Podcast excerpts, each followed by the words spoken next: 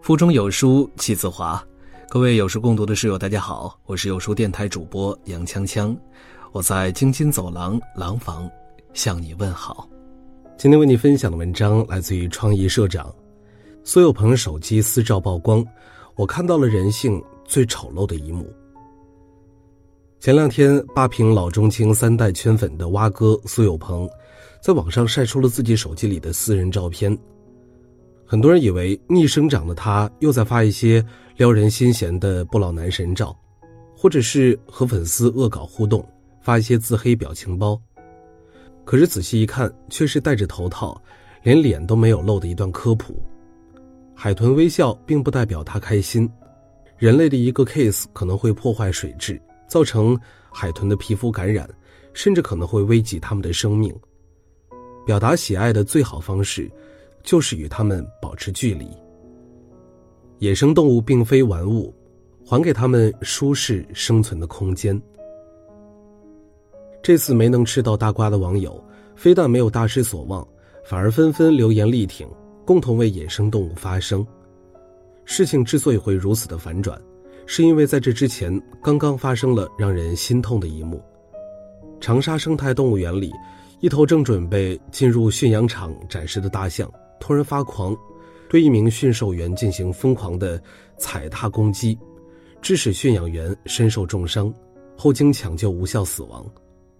据了解，这头受伤的大象出生于泰国，自小便在国外经历了系统的表演训练，训练成熟后被送回中国。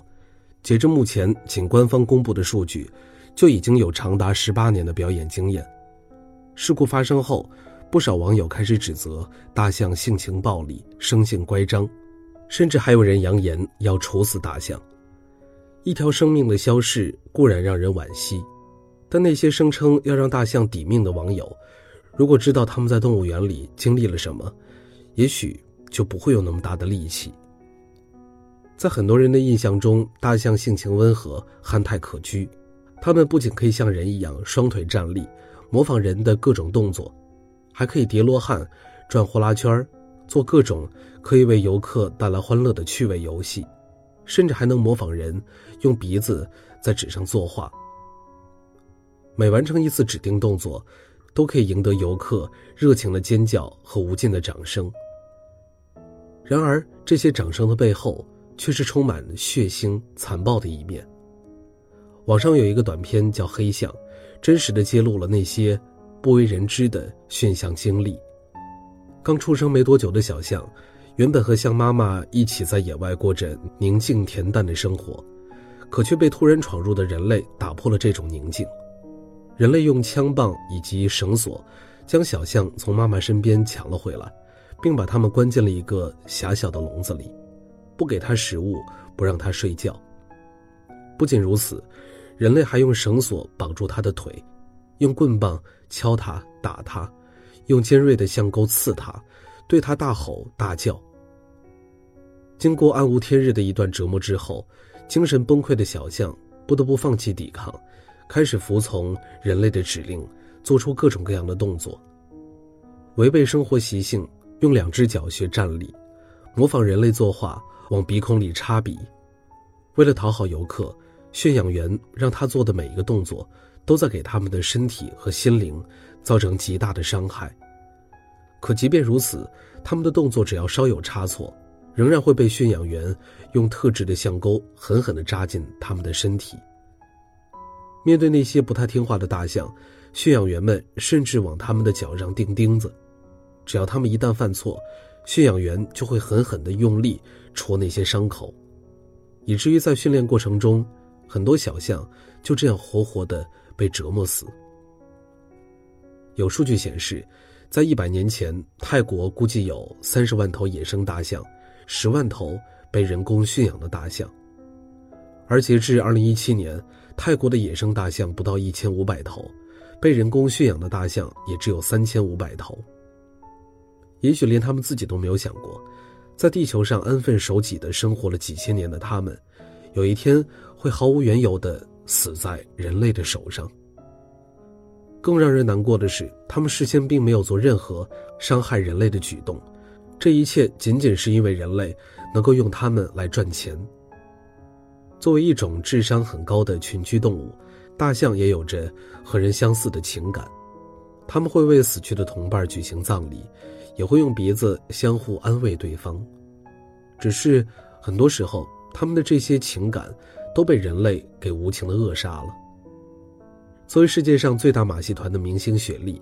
在快要生产的时候，为了不让它乱动，驯象师还在用象钩对它狠狠地戳。雪莉好不容易忍着剧痛生下了宝宝，马戏团的工作人员为了不让他们母子产生连结，残忍地将象宝宝从雪莉身边拖走。期间，雪莉一边哀嚎，一边多次尝试靠近她的宝宝，但都被现场的工作人员阻止。最终，雪莉被工作人员。用象钩勾着鼻子，强行拖了出去，连看都不让他看一眼。自己不仅被人类无情的圈禁奴役，连自己的孩子，一生下来也注定是人类赚钱的工具。更可悲的是，他的宝宝在八个月的时候从训练台上摔了下来，双腿骨折，而马戏团拒绝为失去表演价值的小象治疗，最终那头生下来就被迫与母亲分离的小象。被实施了安乐死。一条刚出生八个月的生命，还没有见过自己的妈妈，没有见过马戏团外面的世界，就这样被悄无声息的从这个世界上抹去。他究竟做错了什么呢？他的妈妈雪莉，如果知道这一切，又会怎样的悲痛呢？这一切我们无从得知。我们唯一知道的是，有这样悲惨经历的，并不只有雪莉自己。二十六年前，马戏团里一名叫做泰克的大象，在演出途中攻击了身边的驯象师及工作人员，逃离了暗无天日的马戏团，呼吸了外面新鲜的空气。他原本以为自己将迎来久违的自由，可他低估了人性的邪恶和贪婪。街边举着枪的人类朝他一枪枪射击，原本就疲惫不堪的身体，最终倒在了血泊之中。当时有人拍下了他生前的最后一张照片，照片中的他独自面对着身边人群的围攻，长期的被圈禁奴役，他的两眼猩红，脸上充满了疲倦和惊恐。在那个时候，死亡对他来说也许是一种解脱，终于他可以结束这一生漫长的噩梦。面对人类无期限的圈禁奴役。以及高强度的训练表演，那些动物园、海洋馆里用来取悦观众的动物，大多患有不同程度的抑郁、胃溃疡、败血症等各种疾病。在圈养大象历史悠久的泰国，曾经有一个月内就有至少四位驯象师意外身亡。不仅是大象，就连海洋馆里聪明可爱的海豚，也有攻击驯养员的记录。十年前，美国海洋世界里的明星虎鲸提里库姆，将相处了十年的驯养师道恩拖进水中，残忍的杀害。而这已经是两岁时便被人类捕捉到海洋馆训练表演的提里库姆背负的第三条人命。在海洋馆里，动物攻击人类的故事还有很多，仅美国海洋世界自己记录的事故报告就长达六百多页。由于长期的浴缸式豢养、饮食不规律，以及高强度的训练表演，海洋馆里的海豚不仅会攻击人类，甚至还被逼到自残。他们会焦躁地用牙齿撕咬金属门，直到把牙齿磨穿；他们会烦躁地用嘴和身体拼命地撞墙，直到把上颌撞断。甚至，他们为了不让孩子重蹈覆辙，还会狠心地杀死自己刚出生四天的宝宝。造成这一切的，除了利用他们赚钱的商人，还有那些去海洋馆、动物园们看他们表演的游客，因为游客花的每一分钱，都会变成他们身上的皮鞭。是为了让我们了解自然，获得欢乐的人间天堂。可对那些被圈禁的动物来说，那不是天堂，那是炼狱。就像电影《狮子王》里的一句话：“世界上所有的生命都有它存在的价值。”身为国王，你不但要了解，还要去尊重所有的生命，包括爬行的蚂蚁和跳跃的羚羊。再小的个体，都有它存在的价值。每一条生命都值得被尊重。人类的快乐为什么要建立在动物们的身上呢？不过，令人欣慰的是，随着人类意识的觉醒，越来越多的人开始抵制动物表演，呼吁让动物们回到属于他们的地方。经过无数人的努力，二零一七年九月一日，广州动物园行为展示馆正式闭馆，永久停止了长达二十四年的动物表演。二零一九年七月十四日。上海长风海洋世界的小灰和小白也不再表演，被转移到了位于冰岛的白鲸庇护区。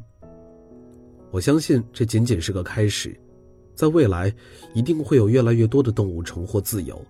到时候，在某个静谧的午后，我们可以看到羚羊和大象在广阔的草原上闲逛，海豚和鲸鱼在深蓝的海底肆意的嬉戏。